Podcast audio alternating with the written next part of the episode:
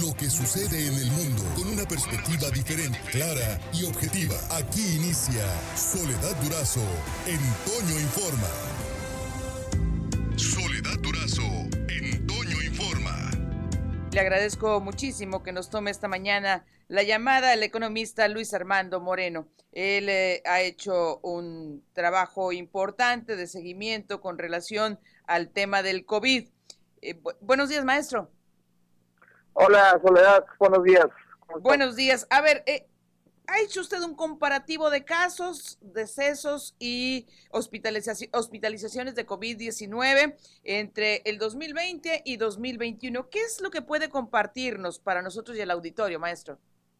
Sí, hola, buenos días. Eh, mira, eh, lo que lo que hice eh, hace unos días fue comparar dos periodos de 30 días entre 2020 y 2021, durante las primaveras de 2021, en cuanto que tuvieran una cantidad similar de casos y un aumento, o sea, una alza de casos muy similar. Ya había visto en semanas anteriores eh, le doy seguimiento a cómo se fueron confirmando los, casos semanalmente y había notado que había dos periodos muy similares eh, en cuanto a aumento de casos. Entonces eh, decidí comparar, bueno, eh, la fecha de inicio de síntomas de los casos en estos 30 días, estos periodos de 30 días, el, el de 2020 va del 23 de abril al 22 de mayo y el, el de 2021 va del 15 de mayo al 13 de junio.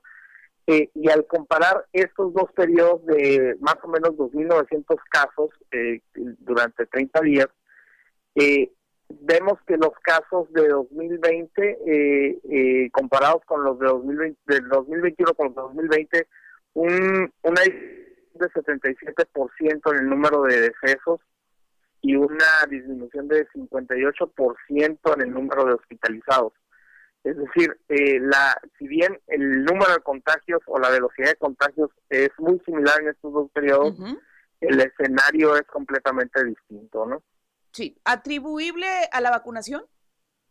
Posiblemente uno de los factores que esté contribuyendo a ello es la vacunación, eh, otro pues es el mismo aprendizaje que hemos tenido en más de un año de pandemia, ¿no? Ajá. Eh, pero pero sí se ve un efecto en la población porque si ya nos vamos a los a los casos por por grupo de edad eh, el, el esquema de vacunación aquí en Sonora pues ha sido eh, eh, más avanzado ya en, en los grupos de edad de 60 y más años y ahí el número de contagios no han ido acompañando al, al aumento de casos que hubo en el último mes, en el último mes y medio, de edad de 60 y más años se ha mantenido muy estable.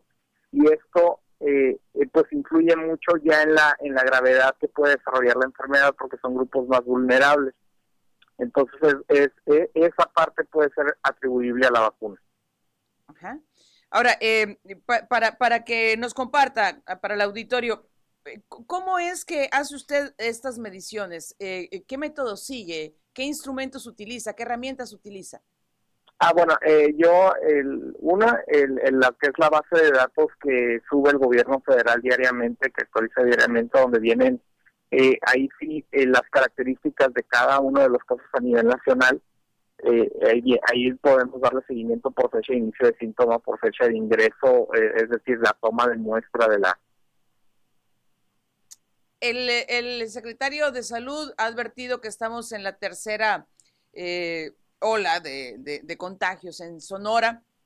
El, trabajo que usted, eh, maestro Luis Armando Moreno, hace eh, nos, nos permite también eh, de alguna manera prospectar, es decir, este, o es simplemente de lo registrado. Perdón, lo último ya no lo, no lo escuché. Sí, le, le, pregunto si, si con base en estos números usted realiza un trabajo de prospectiva o, simplemente es el registro de lo ocurrido hasta hoy? Es el registro, es el registro. Eh, muchas de las perspectivas aún, eh, bueno, por lo mismo desarrollo de la enfermedad y las vacunas, eh, es difícil estar prospectando a futuro.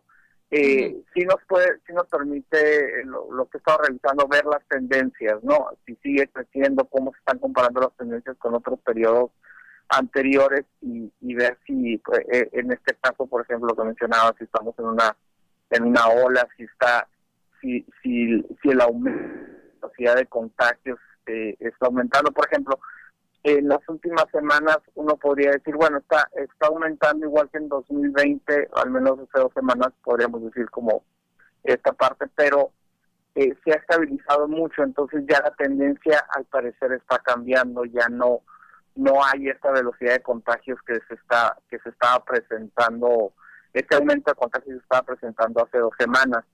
Entonces, estos cambios eh, son pues son algo complicados de ya de prospectar, ¿no? O sea, uno podría decir, bueno, vamos a tener eh, tantos casos para finales de, de julio, posiblemente no, no va a coincidir la estadística con, lo, con la realidad. Eh, eh, lo que lo que se puede ver o lo que puede, lo se puede ver es, es eh, prospectar un poco basado en los casos o, por inicio de síntomas cómo estos podrían porcentaje o qué o qué proporción podría llegar a hospitalización que es lo que nos debería de preocupar no este qué tantos qué tanta ocupación hospitalaria es lo que se estaría ocupando en caso de un aumento de, un aumento de casos. Efectivamente, así es. Pues, pues, le agradezco mucho, maestro, que me haya tomado la, llamada esta mañana. No sé si hay algún aspecto que usted quiera destacar y yo no le haya preguntado. Eh, bueno, eh, como, como mencionábamos, ¿no? Este, eh, sí hay un aumento de casos en, el último mes, pero esto no está acompañando, no estado acompañando hospitalizaciones y decesos, lo cual es muy importante, sobre todo en el grupo de 60 años y más, los más vulnerables.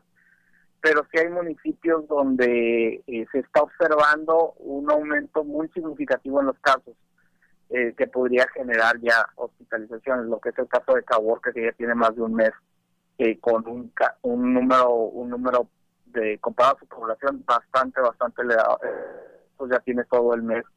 Eh, yo ya ahí una clasificación en cuanto a la incidencia de casos y ya tiene ya tiene más del mes en alta incidencia Caborca y actualmente y es una la ola que se está presentando ahora es más grande que las que habían presentado eh, en las en las anteriores en ese municipio y el otro es actualmente Benito Juárez también que es como que la última semana eh, aumentaron mucho los casos en Benito Juárez. Bien. Muchas gracias y estamos en contacto. Muchas gracias, Soledad. Hasta luego. Y para seguirlo en eh, sus redes sociales. Sí, eh, arroba Dogo Moreno y en mi página eh, luisarmandomoreno.com. Muchas gracias. Muchas gracias. Hasta pronto. Gracias eh, al maestro Luis Armando Moreno. Por hoy terminamos, pero la noticia no descansa.